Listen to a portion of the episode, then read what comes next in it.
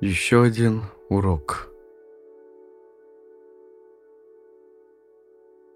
Смирение – это форма сознания, в которой человек прозревает истину. Соприкосновение с истиной есть самое высшее проявление смирения, которому хочет научить нас духовный учитель. Вспоминает Хари Велас. Меня пригласили в его комнату получать браманическое посвящение. Посвящение в Гайтри мантру. Я сильно волновался, как всегда при встрече с Ашилой Праупадой. А тут мне предстояло оказаться с ним с глазу на глаз. Я вошел и поклонился Праупаде. Он чуть подвинулся в мою сторону и сказал «Сядь поближе». Я приблизился ровно настолько, насколько считал уместным. Но он сказал «И еще ближе». Он усадил меня прямо рядом с собой, справа, а затем дал в руки листок с гайтри мантрами. Он повторил «Сядь еще ближе» и стал слово за словом говорить мне на ухо мантры. Я почувствовал необычайную близость к своему учителю. Он шептал мне на ухо секрет, и в самом этом действии была особая доверительность, и мне очень хотелось сохранить это чувство. Мы были одни в комнате, и я невольно стал гордиться этим знаком доверия, воображая себя невесть кем. «Прощайся со мной», — он спросил. «Уезжаешь скоро?» Я сказал, «Да, Праупада». Я собирался уезжать на следующее утро. Он спросил. «Едешь через Кале?» Я очень удивился и стал думать, почему он так спросил, и откуда он вообще знает о французском порте Кале на берегу Северного моря. Из английского Дувра я должен был добраться до Болонии. Я ответил, «Нет, Праупада, не через Кале. Судно на подводных крыльях не идет из Дура в Кале. Мы прибываем в Болонию. Он переспросил. «Ты уверен?» Я ответил. «Да, Праупада, конечно, уверен. Вы не правы».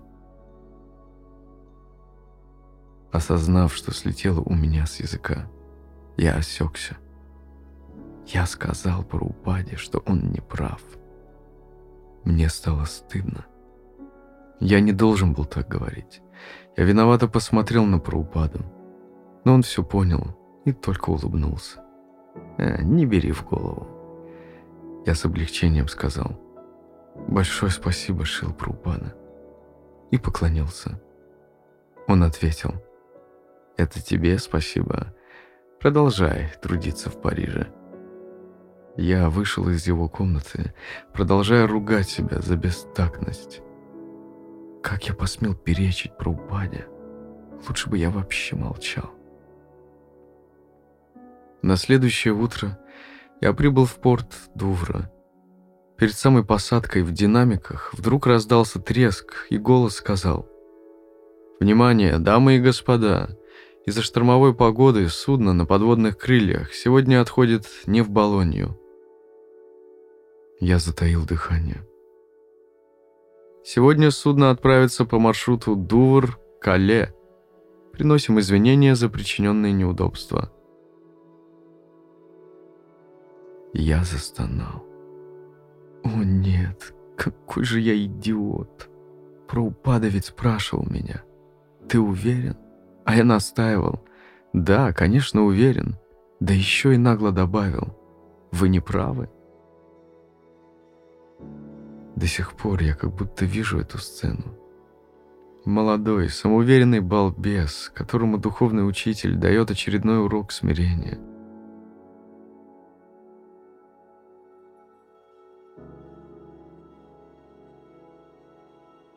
Слишком уж привыкли мы в материальном мире произносить эту фразу.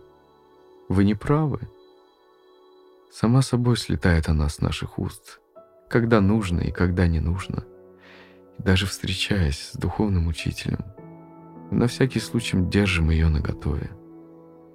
вы не правы, это значит, что снова прав я. И это значит, что одержимый своей правотой, я буду продолжать страдать в этом мире. Шила Прабхупада, только благодаря тебе я после множества жизней, прожитых в этом мире, вплотную подошел к пониманию своей неправоты. И потому я молю тебя сегодня, чтобы ты никогда не позволил мне снова возомнить себя правым.